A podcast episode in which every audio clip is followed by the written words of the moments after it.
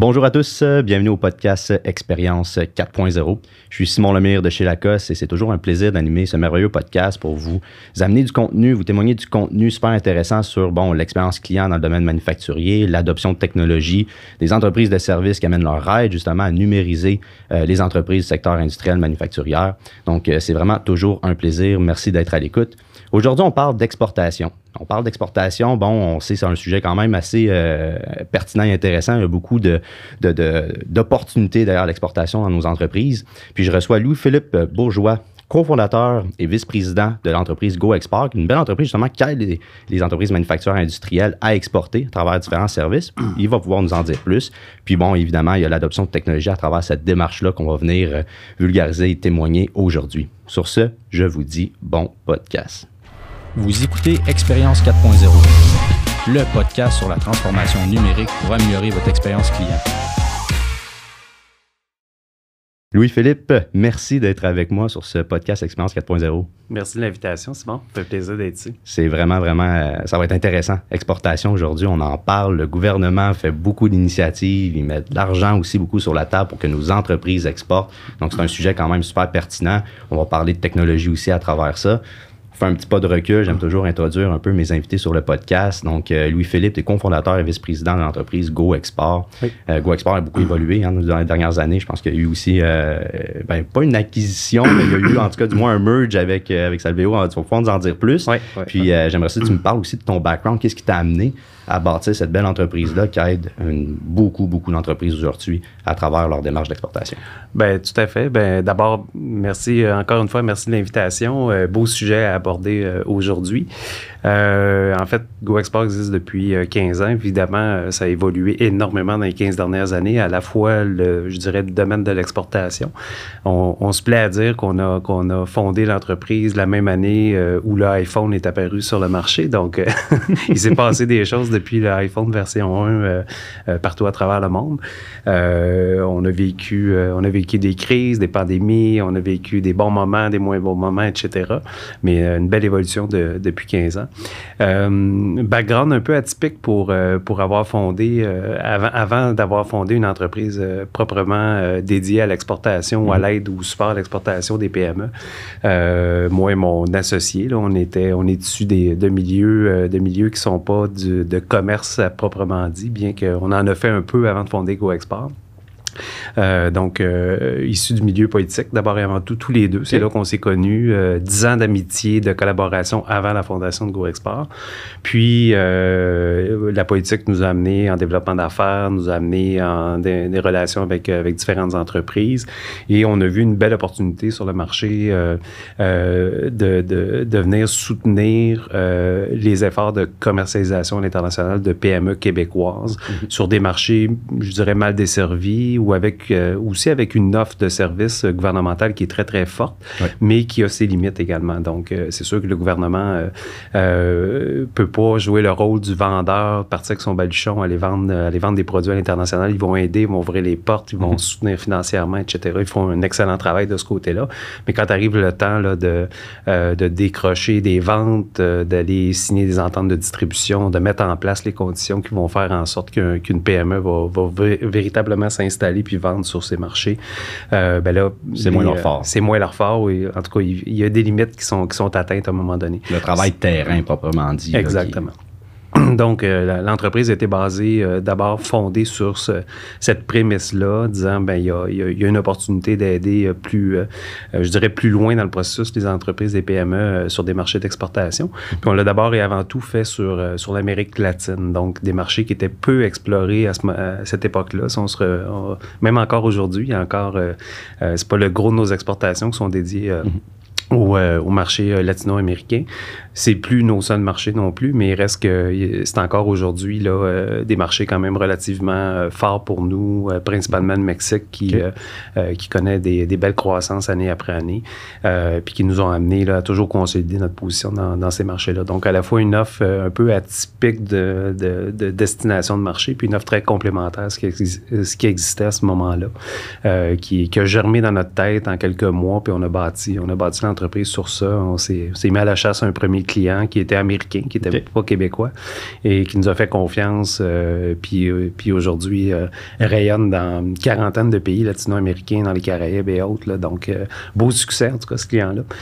Donc, le, premier, le premier client qui l'est encore aujourd'hui à ce jour? Il l'est plus aujourd'hui. OK, l'est plus. Ouais, ouais. ça fait quand même, ça fait quand même un moment donné, j'imagine, tu voles aussi de, de tes oui, propres oui, oui. donc, Euh, ils ont été huit ans clients chez nous, là, puis, euh, puis notre modèle a évolué aussi. là. J'imagine. Donc, euh, ça fait en sorte que, que ben oui, ils volent de ses propres ailes. Les- la croissance des ventes est toujours au rendez-vous. Euh, on entretient encore de très bonnes relations avec ces premiers Mhm. clients-là. Mais, euh, mais oui, euh, c'est alors c'est un peu c'est un peu ce qui a ce qui a mené une quinzaine d'années à la création de l'entreprise, à la fois sur l'idée, sur l'opportunité, puis, puis comment ça s'est fait. C'est intéressant. De la politique à l'exportation, surtout dans le secteur, mais là, on va, on va parler de notre côté, beaucoup du secteur manufacturier industriel, mais il y a aussi des entreprises de, de services, des entreprises technologiques que vous pouvez accompagner aussi, qui est super intéressant puis super pertinent à accompagner. Là. Tout à fait. Euh, fait c'est, super intéressant. On sait que c'est complexe l'exportation. On va en parler. euh, aujourd'hui, ça va être l'objectif, parler de la démarche, parler de la complexité, des opportunités, des pièges. Euh, là, en termes de, de, de, de services de votre côté, chez Go Export, on en a parlé, il y a le travail terrain. Peut-être que le gouvernement offre peut-être moins. Ils mettent plus en relation avec des, euh, des key players, qu'on dit, là, des, des, des parties prenantes euh, clés. Euh, de votre côté, à quoi ressemble un peu le type d'accompagnement? ben, essentiellement, l'accompagnement, euh, je dirais, une fois, les premières étapes, je dirais, d'observation sur le marché, les premiers, euh, premières missions faites, premiers trade shows euh, effectués par les entreprises, euh, nous, euh, nous, on va les accompagner beaucoup dans une démarche d'analyse commerciale. Donc, on, va aller explorer plus à fond le, marché, la concurrence, les pricing, les compétiteurs, le, le- positionnement potentiel du marché, les opportunités, évidemment, les distributeurs, les partenaires potentiels, les clients. Donc, euh, donc on fait un gros travail de, je dirais, d'analyse, de recherche qui vont, euh, qui vont aboutir sur un certain nombre de recommandations, un plan de match, un plan stratégique. Donc, une approche très, très, très méthodologique euh, à l'exportation. Puis une fois qu'on a cette information-là, ben, on a un peu le, le- la, recette de, de- développement des, affaires sur les marchés. Alors nous, on va accompagner nos clients tant au niveau interne, c'est-à-dire de, les aider à bien se, s'organiser, se structurer à l'interne pour réussir sur des marchés d'exportation, surtout sur les marchés précis qu'on cible. Euh, Il y a une, une on a une certaine, euh, je dirais, familiarité à vendre en Ontario, aux États-Unis. On en a moins quand on va en Europe. On en a encore beaucoup moins quand on va en Amérique latine, en Asie ou en Afrique. Donc, on va, on va, on va aider les entreprises à bien se structurer, s'organiser. Euh, autant sur la gestion interne, euh, sur le financement, mais aussi sur les, les solutions ou les, les euh, les technologies de l'information à mettre en place. euh, euh, euh, on, ben, à titre d'exemple, euh, travailler avec euh, LinkedIn au Canada, c'est une chose. Travailler avec LinkedIn en Europe, c'est autrement. LinkedIn en Chine n'existe pas. Donc, euh, il, faut, il faut adapter un peu nos stratégies là, en, fonction, en fonction du marché. Euh, donc, on, on va on va faire ce travail-là. Et euh, on, on a aussi, puis je pense qu'il nous qualifie beaucoup chez Go Export, c'est notre capacité à accompagner les entreprises au niveau de l'opération euh, ou de la mise en place du plan Donc, l'opération vente, l'opération euh, partenariat, l'opération distribution, euh, avec tout ce que ça comporte, là, euh, donc allant de signature d'entente à des aspects plus logistiques, plus financiers et autres.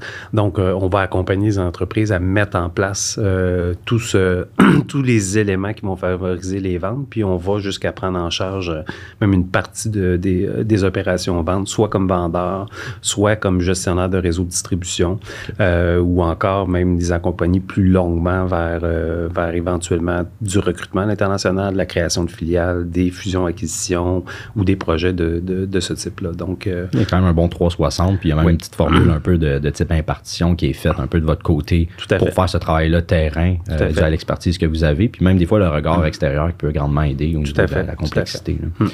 On, on vit aujourd'hui, euh, puis je voulais le mettre sur la table, là, il y a tellement de défis dans le secteur manufacturier industriel, ça va être surtout ça qu'on on va parler. Oui. Euh, la chaîne d'approvisionnement, elle a elle vit quand même un coup dur. La Mm. main-d'œuvre, elle vit un coup dur. Euh, des fois, ben, il y a les attentes du client aussi qui évoluent énormément.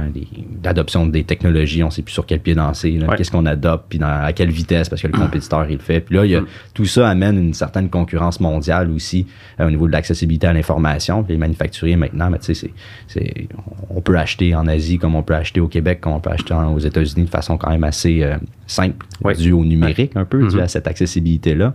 Ce qui nous pousse à exporter puis à avoir cette concurrence-là sur le marché qui est assez, qui est assez forte. Qui est assez forte. Euh, tu sais, pour les entreprises qui nous écoutent puis qui disent Ah, moi je veux exporter, tu sais, c'est, c'est go, c'est, c'est là, là. Sais, C'est, le temps là parce que mes compétiteurs ils le font puis je vais aller chercher plus de parts de marché. Euh, il, il doit y avoir des pièges un peu à éviter selon ton expertise, selon ton expérience. Euh, tu sais, c'est quoi les pièges qu'il faudrait éviter le plus possible ou comme des conseils là, quand les entreprises là, qui disent Ah, je vais exporter, go, go, go, euh, on ouvre la machine? Ben, je dirais le premier piège, on, on l'appelle euh, gentiment l'effet palmier. Euh, c'est un, les, les entreprises qui sont rendues à exporter voient l'exportation, voient en tout cas le- le- les marchés, euh, les marchés étrangers, des fois avec des lunettes, lunettes roses un petit peu. Donc, euh, donc le produit est bon, le marché local est bien desservi, un beau succès, le produit est solide et reconnu et certifié, bon, etc. Et on a l'impression que, que tous les efforts qu'on a fait euh, dans le marché euh, québécois, canadien, par exemple, euh, ben, sont gages de succès des, euh, des marchés internationaux. Donc, on se met à rêver un peu. C'est ce qu'on appelle l'effet palmier. Là, quand, à la fin de l'hiver, on est- on n'en est plus capable de l'hiver, puis on rêve à, notre- à nos vacances bon, bien dans, dans un endroit un peu plus chaud pour, Ouais. pour casser l'hiver en deux, en quelque sorte. Donc, c'est un, un piège des entreprises qui se laissent facilement charmer par des opportunités qui sont souvent euh, mal, euh, euh, mal calibrées, euh, mal compris aussi, Euh, et- ou bien pour, euh, je sais pas moi, un produit qui, euh, pour lequel on va avoir une demande qui nous provient d'Afrique, de Dubaï, de Chine, on, on se met à rêver qu'on va être capable de, de conquérir le monde aisément parce que ces demandes-là euh, entrent chez nous. Alors ça, c'est ça, c'est un premier piège à éviter. Euh, on, on- c'est sûr que euh, je, je prêche un peu pour ma paroisse, là, mais il reste que l'approche méthodologique, la- l'approche structurée, euh, la façon d'abord d'aller chercher de l'information sur des marchés, comment on, on consigne cette information-là, quelle utilisation on fait de l'information, quel outil on va mettre en place pour, pour gérer cette information-là, euh, devient, à notre avis, très crucial dans une démarche d'exportation.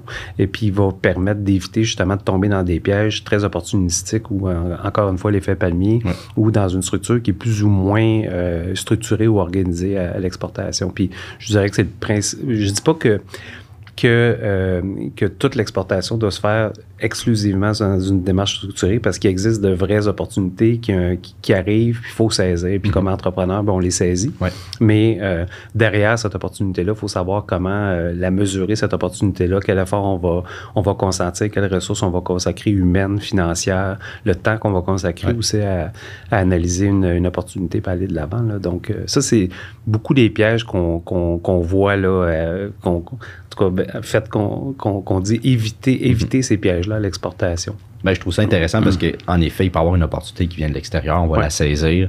C'est encore pas pire, c'est une opportunité. Mais lorsqu'on veut en- entamer une démarche, puis de grossir, puis de croître, puis là, de dire, là, je veux un certain volume, parce que maintenant, on met X montant qui est considérable à aller démarcher euh, le sud-ouest des États-Unis, par exemple, ou Ouais. le Mexique, qui est un autre très bel exemple au niveau des, des pays un petit peu plus au sud. Euh, ben, à ce niveau-là, il faut être outillé à l'interne. Donc, cette démarche qui est méthodologique est vraiment importante. Puis, on a même soulevé un bon point au niveau des systèmes, au niveau de cette gestion-là euh, de l'information. Mm. Puis, le fameux CRM, hein, qui est au cœur un peu de ces initiatives-là, mais est au cœur, au final, de toutes les, les entreprises qui veulent gérer leurs relations clients. Ben, ces nouveaux prospects-là, puis ces nouveaux leads-là, si on veut, vont être en fait crucial au niveau de, de ben, cette implantation technologique-là, à différents niveaux pour pouvoir la gérer. tu sais. Tout à fait, tout à fait. Comment, comment de votre côté, ben, du moins de ton côté personnel ou professionnel, comment tu juges l'importance d'avoir cette structure technologique-là, euh, même à travers peut-être vos services chez GoExport, l'utilité d'avoir un CRM à différents niveaux? Ben, en fait, on la juge, c'est critique. Euh, l'utilisation d'un CRM dans une démarche d'exportation, là, c'est pas, pas un must-have. C'est euh, ça va au-delà de ça. C'est critique d'avoir une, des outils de type CRM pour, euh, pour entamer une démarche d'exportation. Nous, on va plus loin que ça. Un client, parce qu'on a certains clients, on a l'impression que tout le monde a un CRM, mais c'est pas le cas. non, en effet. En effet. Puis, même des fois, des entreprises de, de taille assez importante, euh, vont euh, bizarrement fonctionner avec des fichiers Excel de bases de données, de listes, mhm. etc. Euh, un CRM qui est plus ou moins bien utilisé. nous, dans, bien des cas, on arrive, on arrive avec une solution CRM. Donc, on dit au client qui n'a pas de CRM, on va en implanter une, version light, version gratuite ou peu coûteuse. Mhm. Au moins un utilisateur.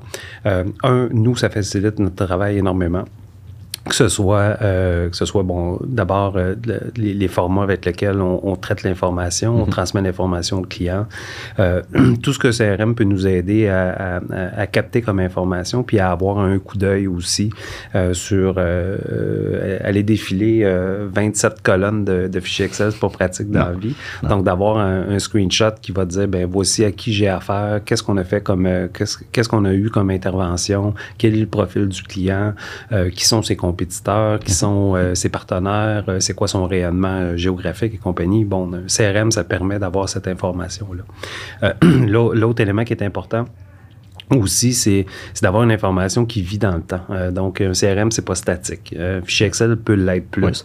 un CRM, c'est pas statique. Ça vit, euh, ça, suit la vie du partenaire, du client, de la cible, peu importe comment on l'appelle. Euh, et ça permet d'avoir une mise à jour constante de, de, de, de, de, son évolution. Mm-hmm. ça permet de, de relier, de, de, de se linker avec, avec des médias sociaux, mm-hmm. avec des publications, avec la documentation, etc. Donc, c'est un outil extrêmement puissant pour, euh, pour connaître, euh, connaître ses cibles, euh, connaître l'évolution de, de des, des, démarches qu'on fait avec, avec, avec ces entreprises ou cette entreprise-là d'avoir une référence rapide euh, à nos derniers échanges, mhm. d'avoir euh, euh, de, pouvoir planifier aussi, que ce soit c'est quoi les next steps, c'est quoi nos prochaines rencontres, c'est quoi, où est-ce qu'on en est rendu dans nos négociations et compagnie. C'est un, un, outil ultra puissant. Puis encore une fois, nous, un client qui l'a pas, on va, on va l'imposer. L'imposer, oui, c'est ça. De façon light, mais c'est sûr. Oui, oui, oui. tu as mentionné des bons points au niveau de la centralisation de l'information. Ouais. Prime abord, je pense que c'est important, surtout dans une démarche on parle d'exportation, des listes. On va avoir mm. des listes de clients potentiels dans un fichier Excel, c'est un peu dommage, mais comme tu l'as dit, c'est un peu statique. Mm, puis c'est mm, beaucoup mm, d'entrées de données aussi manuelles, tandis qu'il y a, on peut quand même jumeler l'importation d'une liste dans une base de données dynamique, puis après d'être capable de suivre son parcours d'achat. Euh, puis on le sait, c'est pas une vente, ça conclut pas un claquement de doigts. Il, y a, euh, il y a du repeat, il y a des suivis, euh, il y a des touch base qui doivent être faites. Je pense que c'est à peu près 10 à 12 touch base là, qui doivent être faites avant que au moins d'avoir une considération vraiment intéressante.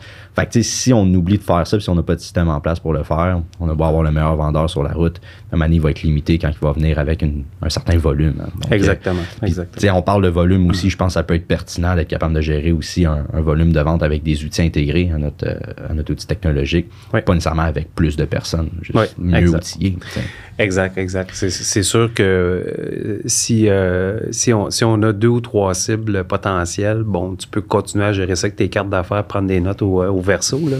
Mais à partir du moment où il y a du volume, à partir du moment où tu veux segmenter les choses, à partir du moment où tu veux même te, te reporter dans ton, dans ton action, mhm. euh, de, de, tu disais des fois 10, 12 touch points. Euh, euh, bon, chaque entreprise a son cycle de vente.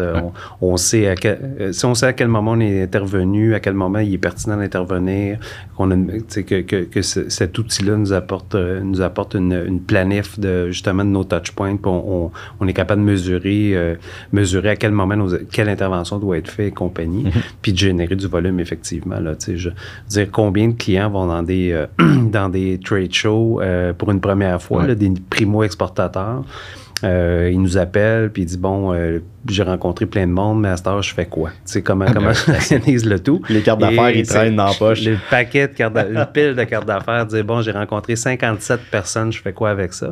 Puis euh, au bout de la troisième carte d'affaires, ils se souviennent absolument plus des discussions, alors qu'un CRM, une application euh, téléphonique aurait permis entre chaque rencontre de capter de l'information et d'avoir, d'avoir euh, une trace là, très, très fine de, des échanges, des besoins du, du, de la personne rencontrée. Puis Dieu aussi, si on rencontre pas juste des clients potentiels, on rencontre des, des gens de magazine, on rencontre des fournisseurs, on rencontre des employés potentiels, on rencontre toutes sortes de monde dans un, dans un événement comme celui-là. C'est un exemple.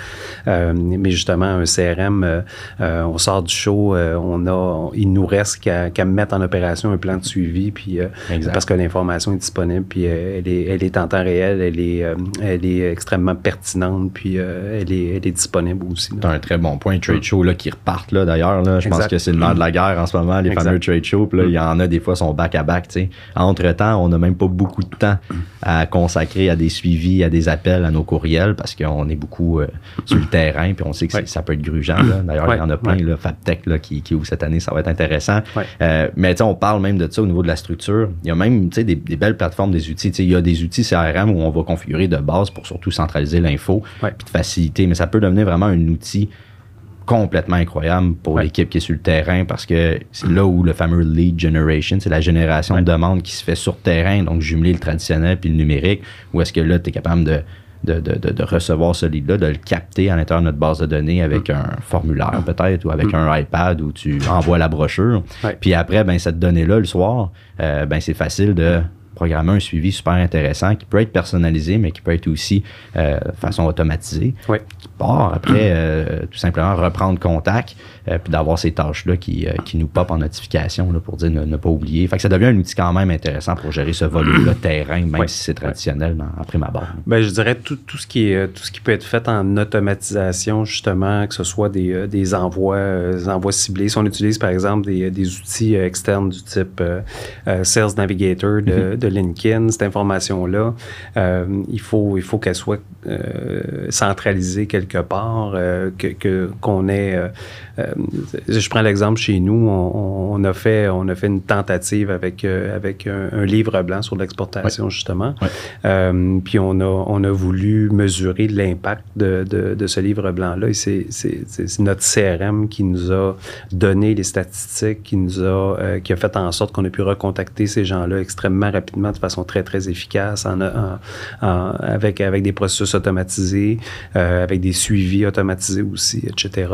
Donc, c'est extrêmement puissant. Si j'avais demandé à quelqu'un de, dire, euh, tu vas appeler les 756 personnes qui ont, qui ont consulté le livre blanc, ah je serais en train encore de faire cette opération-là, puis je paierais quelqu'un à faire des téléphones. À faire puis tu ne serais pas sur le podcast en ce moment. Je ne serais pas sur le podcast, je serais en train de faire des téléphones à mes prospects. Exact. Mais ça, c'est un autre très bon point hein, au niveau du coût d'acquisition aussi. C'est en lien un peu avec la statistique euh, que tu dis par rapport à une initiative comme un, livre blanc, white paper, mais même au niveau des trade shows, parce qu'on le sait, il y a beaucoup d'entreprises en ce moment qui vont dire ah, moi, je, ne veux pas nécessairement plus de ventes, j'ai de la misère à fournir. Il y en a. Y en a. Mais malgré ça, vont quand même participer à ces trade shows-là. Des fois, c'est plus une, euh, un objectif des fois de PR, c'est d'être visible, oui. Mais ne veut pas des ventes, c'est essentiel. Mm. Même si ça roule là à côté, peut-être dans un an, peut-être dans cinq ans, il va mm. falloir que tu mm. modernises un petit peu ta clientèle, que tu la rajeunis, puis à un moment donné, ben, on, on en a besoin. Les ventes, c'est essentiel. Fait que c'est sûr qu'il faut être présent, peut-être pas nécessairement sur le court terme de dire il faut que je pousse euh, à 300% mes ventes. Il y en a quelques-uns que oui, en effet, c'est des objectifs. Mais moi, je reviens sur le coût d'acquisition, des fois qui peut être super pertinent. Puis ça, pour le calculer, ben, il faut avoir des outils en place pour voir quelle initiative, combien ça a coûté. Est-ce que ce client potentiel-là a passé dans ce parcours-là? Quelle a été la durée du cycle de vente? Fait qu'au final, combien de temps ça a duré puis combien ça a coûté? Pour final, qu'est-ce que je lui ai vendu? Exact. Puis après, ben, on est capable de voir, est-ce que finalement, il est payant? Hmm où il est plus ou moins payant en fonction de ce que j'ai vendu. Puis là, de revoir, ben finalement, on fait peut-être un tri dans notre clientèle. Puis la prochaine fois qu'on va à ce trade show-là, ben, on vend principalement X. Oui, puis moins Y parce que ça coûte cher être là, puis c'est là-dessus qu'on veut capitaliser, au lieu de vendre des bagatelles. ça, ça peut devenir aussi pertinent au niveau des statistiques, selon moi. Puis je sais pas qu'est-ce que tu en penses, mais vraiment mesurer cet indicateur-là grâce à un outil qui va nous permettre de le faire. Oui. Bien, définitivement, le coût d'acquisition, mesurer le cycle de vente, euh, mais aussi, euh, mais aussi d'être de, de, en mesure de profiler euh, mm-hmm. les cibles qu'on a dans, mettons, deux, la participation à l'année suivante. En, je veux dire, un CRM peut, justement, tu calcules les coûts d'acquisition, tu calcules les ventes, tu, tu sais c'est quoi la taille d'entreprise, c'est quoi, c'est quoi que tu l'auras vendu, bon, etc. Donc, tu peux être beaucoup plus euh, percutant dans une année subséquente si tu as cette information-là pour dire, ben, mes vrais cibles, j'en ai 15 là, dans le trade show. Mm-hmm. Un trade show, ça sert à faire du social, ça sert à rencontrer ses fournisseurs, ça sert à, satisfaire ses employés qui se déplacent à Las Vegas. Euh, bon, ça sert à plein de choses, ça mm-hmm. sert pas juste à vendre. Euh, mais la, la fonction, évidemment, première, en tout cas, l'objectif premier d'aller dans un trade show, c'est de aller normalement trouver des nouveaux clients. Euh, mais encore une fois, si l'information est diffuse, l'information ou encore une fois, les, coûts d'acquisition, les cibles sont, sont, sont, mal ciblés. Je sais pas, euh, tu as participé à des trade shows du type euh, Electronic, le, le, le, CES à Las Vegas, il y a 6000 exposants. Tu peux pas les rencontrer un par un en disant j'ai l'invention du siècle. C'est impossible. Donc, puis même dans des plus petits trade shows, euh, il faut, être extrêmement niché. Puis l'information que tu parles est tellement importante dans un trade show. Puis souvent, euh, je dirais, euh, sous-estimé par les entreprises qui vont dans les trade shows parce qu'ils connaissent leur secteur, qu'ils savent qui va être là et compagnie. Mais les cibles, le profilage, les fameux coûts d'acquisition, souvent on euh, euh, c'est vrai qu'on on, on, peut aller dans un trade show en disant il faut que ça génère X ventes dans l'année, mais dans la vraie vie, c'est pas ça qui va se passer. Non, non, non. Il faut préparer. Euh, personne en 2020 s'attendait à une pandémie là, où tout allait être chamboulé, puis que du jour au lendemain, tout ce que tout, ce que tu avais dans le pipe là, était à revoir complètement mm-hmm. parce qu'il avait fait faillite, parce qu'il était plus qu'à t'approvisionner, parce que tes coûts de transport avaient explosé, parce que tu n'avais pas de staff pour t'en occuper. Bon, tout ça est venu euh, puis on n'est pas à l'abri de ça. On souhaite pas, on se souhaite pas une autre pandémie de notre vie, mm. mais euh, on, parle de récession en ce moment, on parle de ralentissement économique, on parle d'inflation. Ça va amener un désordre encore une fois sur les marchés internationaux. Euh, puis je pense que les gens qui ont une, une, information, une stratégie qui est, qui est puis, puis les outils qui vont leur permettre de, bien passer à travers les, aléas du marché, ben, vont sortir grand gagnants de, de, de la prochaine crise qu'on va affronter, quelle qu'elle soit. Là. C'est des très, très, très bons points parce que oui, outils technologiques vont nous permettre de mm. centraliser ces infos-là, va avoir accès à cette donnée-là. Euh, puis, tu sais, je le, je le mentionne, le CRM, c'est pas un outil de vente uniquement, c'est un outil de gestion de la relation client. Donc, c'est mm. vraiment toute la, gestion de cette donnée-là qui est essentielle. Puis après, ben, tu as mentionné aussi le, le, côté stratégique, qui est extrêmement important. Avoir une, belle une bonne planification stratégique. Plusieurs différents types d'avenues possibles avec les différents euh, critères que tu as mentionnés, là, qui, risquent de chambouler dans les prochains temps. Mm. Euh, extrêmement important. Puis tu pourrais m'en dire plus sur euh, ben oui, une démarche d'exportation, mais je reviens sur les défis. Concurrence mondiale, on n'a pas le choix d'un moment donné sortir de notre côté local, notre, notre, petit bateau, si on veut, là, puis de dire hmm, faut aller voir un peu ailleurs. Mais après, il faut, faut adhérer à une démarche. Il y a des étapes à suivre, je pense, qui sont essentielles, hmm. dont l'adoption technologique, oui, mais avant ça même, il y a, euh, il y a le côté stratégique.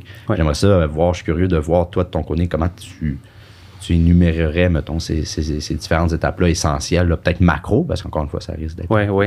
on peut tomber dans le détail, mais on va en parler longtemps. Euh, ben, c'est sûr qu'au niveau macro, encore une fois, on, nous, on est les tenants d'une démarche qui est structurée. Mhm. Euh, on est les tenants de dire, euh, tu as beau avoir une opportunité qui provient de la Chine, ça peut, ça peut arriver, mais faire des affaires en Chine et faire des affaires, c'est moins sexy de vendre à, Markham en Ontario que de vendre à, à, Weihai en Chine. C'est sûr que c'est moins intéressant, sexy, les voyages sont moins intéressants, mais il faut, il faut prendre conscience de la, de la maturité qu'on a comme entreprise, la façon qu'on est structuré à l'interne. Tu parles des outils technologiques. Moi, je pense que ça vient une entreprise qui ne, ne s'est pas dotée d'outils technologiques, dont un CRM qui, mhm. va, qui, va, qui, va, qui va bien le soutenir dans cette démarche-là, euh, va, se, va se planter éventuellement. Donc, euh, est-ce qu'il faut attendre d'avoir un volume d'affaires à l'international pour avoir des outils technologiques? Moi, je pense que c'est une erreur. Euh, on parle souvent des, justement du virage numérique au Canada, du retard qu'on a sur mhm. certains marchés comme l'Allemagne, la France ou les États-Unis en particulier. on a, c'est vrai qu'on a un retard parce que souvent, on, on considère ça comme étant accessoire ou pas urgent dans, le, dans, le, dans, dans, notre façon de mener les affaires. Moi, je, je, moi, je, jamais, en tout cas, je, je, me, je me questionne sur ça. Puis nous, on voit la différence d'une entreprise qui est prête sur, euh, euh, en termes stratégiques, en termes de démarche, euh, en termes financiers aussi. Il y a des coûts associés à ça importants. Important. si si tu as 5 000 à consacrer pour développer le marché de l'État de New York, ben, attends d'avoir 50 000 pour faire les choses correctement, puis d'avoir une stratégie qui est appuyée, des ressources qui, qui sont nécessaires. Parce qu'à 5 000, tu vas faire un aller-retour, puis ça va être dépensé. idem avec les, les, les, la technologie. Dire si, si tu prends pas conscience de de l'environnement technologique euh, dans lequel tu vas, euh, tu vas œuvrer, euh, tout le temps que tu vas perdre à rattraper le retard que tu n'auras pas, ou en tout cas de, de mettre en place des solutions, pendant que tu fais ça, ben, tu fais pas ton travail de développement d'affaires, d'exportation, de, de, de, de rencontres clients, de rencontres prospects, de rencontres. Donc, tu, tu passes du temps à, à doter d'infrastructures, tu passes du temps à former tes équipes. Alors, alors que les équipes devraient être très, très à l'aise avec avec, ces, solutions, ces outils-là pour attaquer des marchés. Là, un CRM, c'est venu professionnaliser euh, le, métier de, le métier de vendeur, puis le métier de, de, marketing mm-hmm. aussi. C'est venu fusionner ces, euh, en quelque sorte ces, ces deux équipes-là, puis dire on a des stratégies qui sont toi tu fais ça, euh, moi je fais ça, comment, comment, comment on attaque un client, comment, comment on les attaque, euh, comment, comment on, on, implante notre stratégie, bon, etc. Donc, c'est euh, c'est pas le temps de le faire à partir du moment où, où tu commences à vendre des premiers produits, à, à choper des premières, des, des, des, premières expéditions aux États-Unis. Il va être trop tard.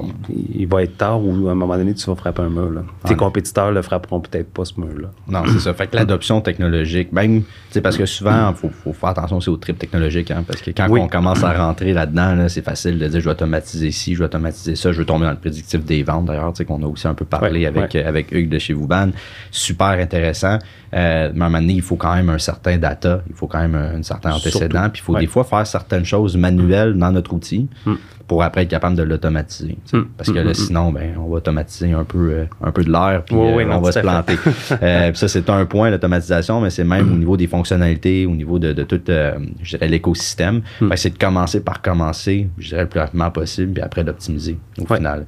mais c'est important ce que tu dis au niveau du data aussi. Tu sais, c'est pas une démarche, une démarche commerciale sur un marché d'exportation, c'est pas pour aller chercher du data.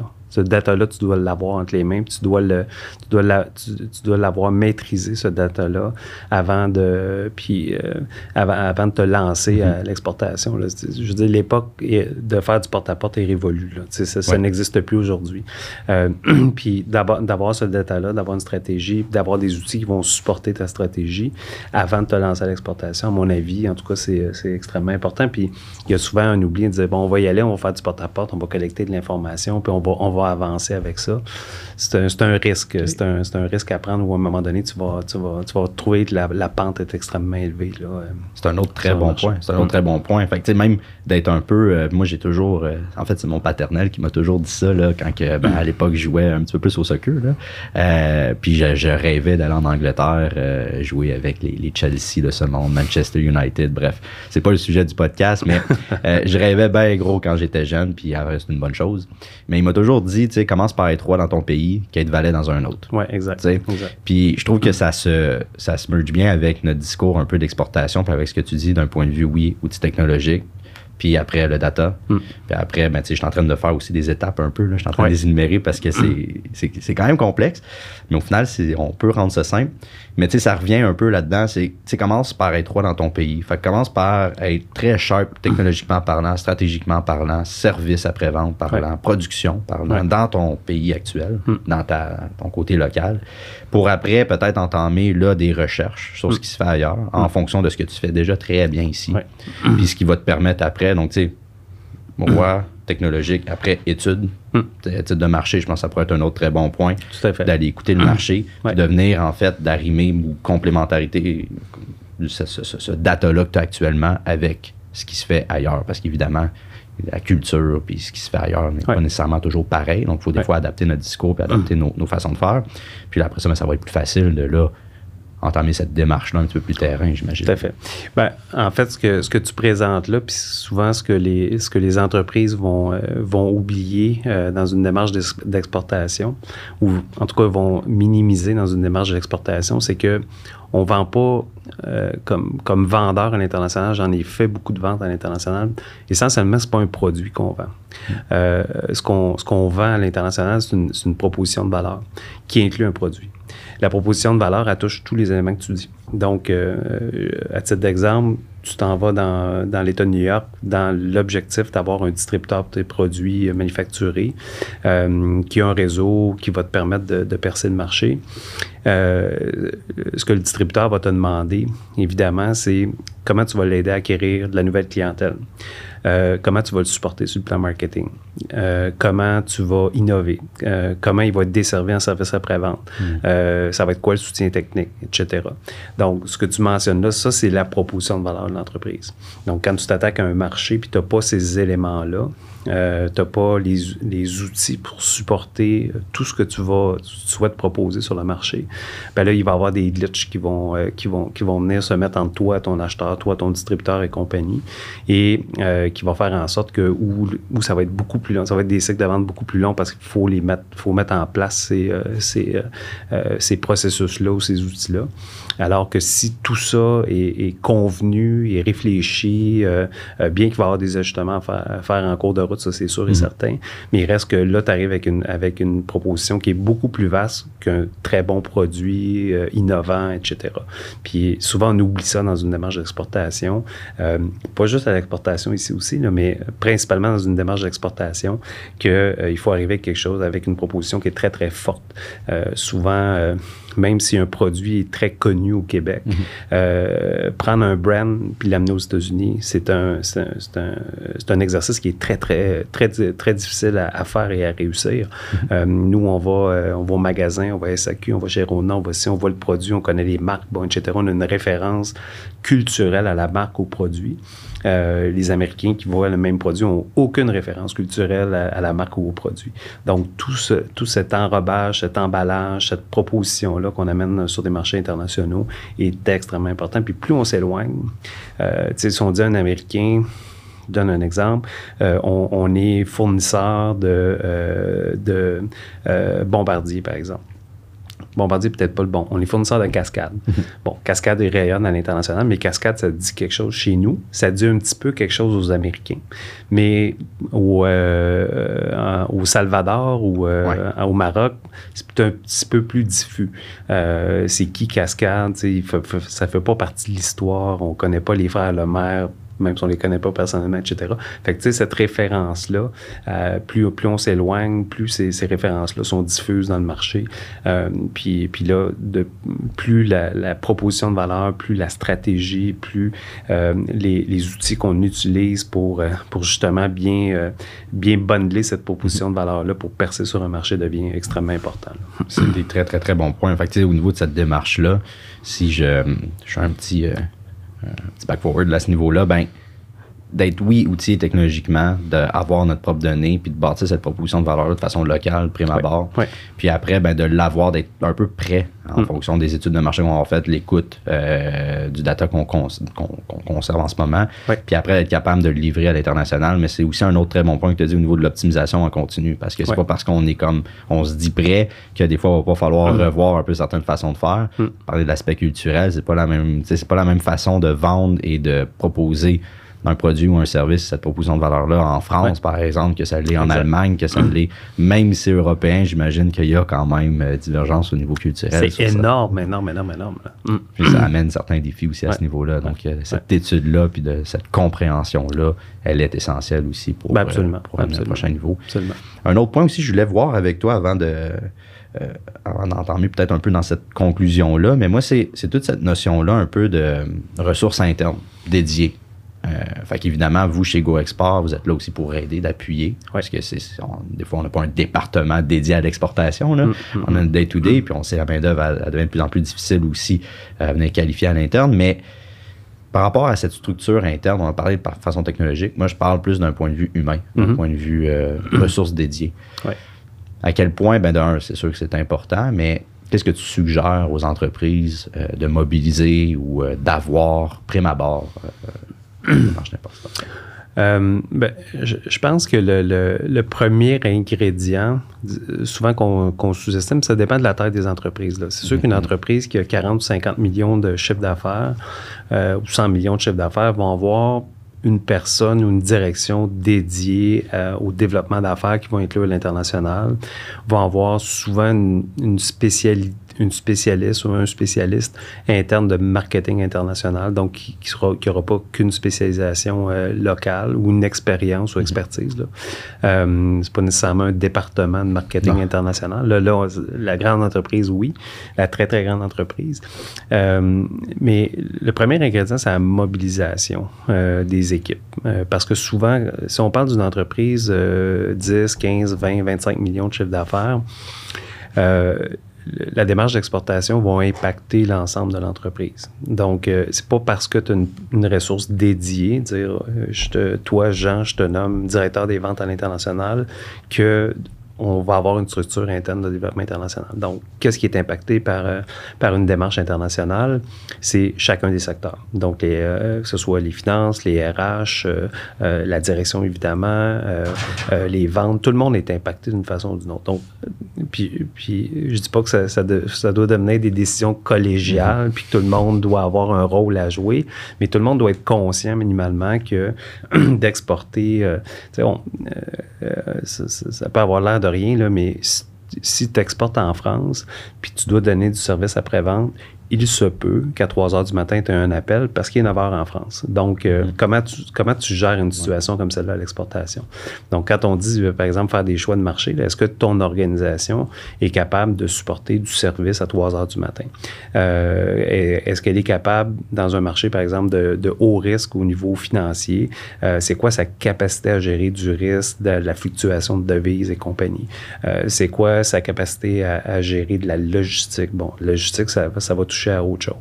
Euh, on va être quoi la capacité de, l'organisation à innover sur le produit pour s'adapter, à une nouvelle réglementation en vigueur dans, le pays de destination? Fait tu sais, l'impact, il peut être très, très... Donc, la mobilisation des équipes, du personnel euh, est importante.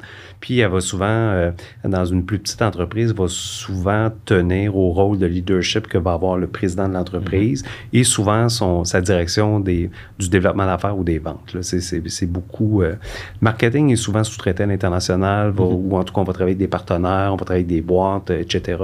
Mais les fonctions de direction euh, générale et les fonctions de direction des développements d'affaires, ça, c'est critique là, dans, dans la démarche d'exportation. et ça, on, doit faire en sorte dans, dans le plan, dans les, dans le, je dirais, dans l'attribution le, des tâches dans, dans le, le, rôle de direction du développement des affaires, qu'il faut qu'il y ait une partie de ton temps qui soit consacré à ça.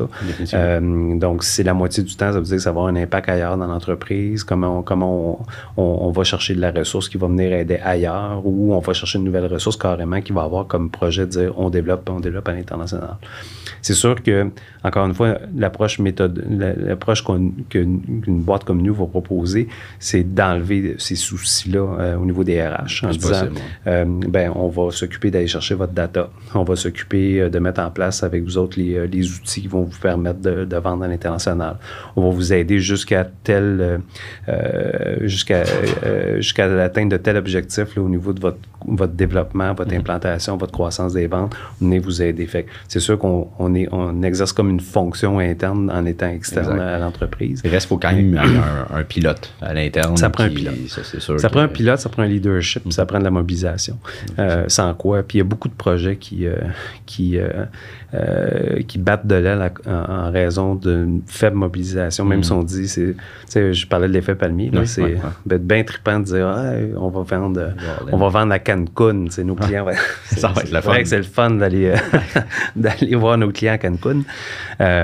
mais, mais ça peut, ça peut entraîner de la démobilisation, ça peut entraîner de l'inquiétude, ça peut entraîner plein de choses dans l'entreprise. Donc, au niveau de la mobilisation des, équipes, c'est primordial pour, euh, pour réussir un projet d'exportation, peu importe la taille de l'entreprise. Non, exact. C'est, ben, moi, je fais, en fait, je suis capable de, de, faire des, une corrélation entre même un projet technologique. Hein, c'est extrêmement important. D'avoir une mobilisation interne, oui, on est là pour aider. Mais d'un autre côté, il faut un leadership qui réussit euh, à justement amener euh, cette mobilisation-là interne. Ça part, ça part d'en haut, puis motiver les gens à l'interne de, faire partie de ça, mais puis de s'assurer qu'on est structuré, s'assurer qu'on a, on a tous ces éléments-là en place. L'exemple est tellement important. Le, euh, implanter un CRM dans l'entreprise, si personne l'utilise, ça ne servira pas à rien. Ça rien. On implante un CRM dans la mesure où chaque, euh, chaque fonction de l'entreprise doit l'utiliser, mm-hmm. doit comprendre pourquoi il l'utilise, euh, comment ça aide à son travail, comment ça aide à l'atteinte de ses objectifs et compagnie. sans quoi c'est la même chose qu'une démarche d'exportation en disant ça ne nous intéresse pas, puis le patron fera ce qu'il veut. Là, ça ne fera pas des enfants forts non plus. tout à fait. très bon parallèle. Mm.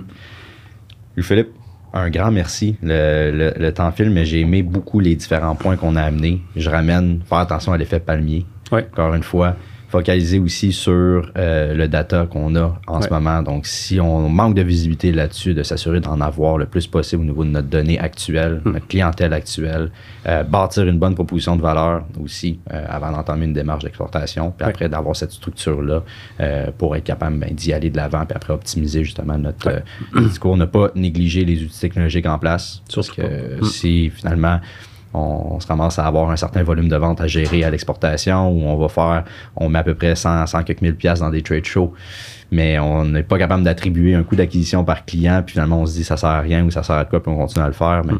je trouve que c'est dommage à ce niveau-là pour l'entreprise, puis on n'en tire pas le plein potentiel. Fait que tous des éléments vraiment, vraiment intéressants. Tu as mentionné des très bons points. Philippe, un grand merci d'avoir participé. Euh, merci de l'invitation, ça m'a fait plaisir. Donc, euh, sur ce, moi, je vous dis merci pour votre écoute. Euh, si jamais vous avez des sujets que vous voulez, vous voulez lancer, n'hésitez pas à me contacter directement. Contactez moi sur mon adresse courriel ou par, par le site web de l'entreprise J'espère que vous avez apprécié. Puis, vous, Philippe, encore une fois, un grand merci et à la prochaine. Merci à toi. À bientôt.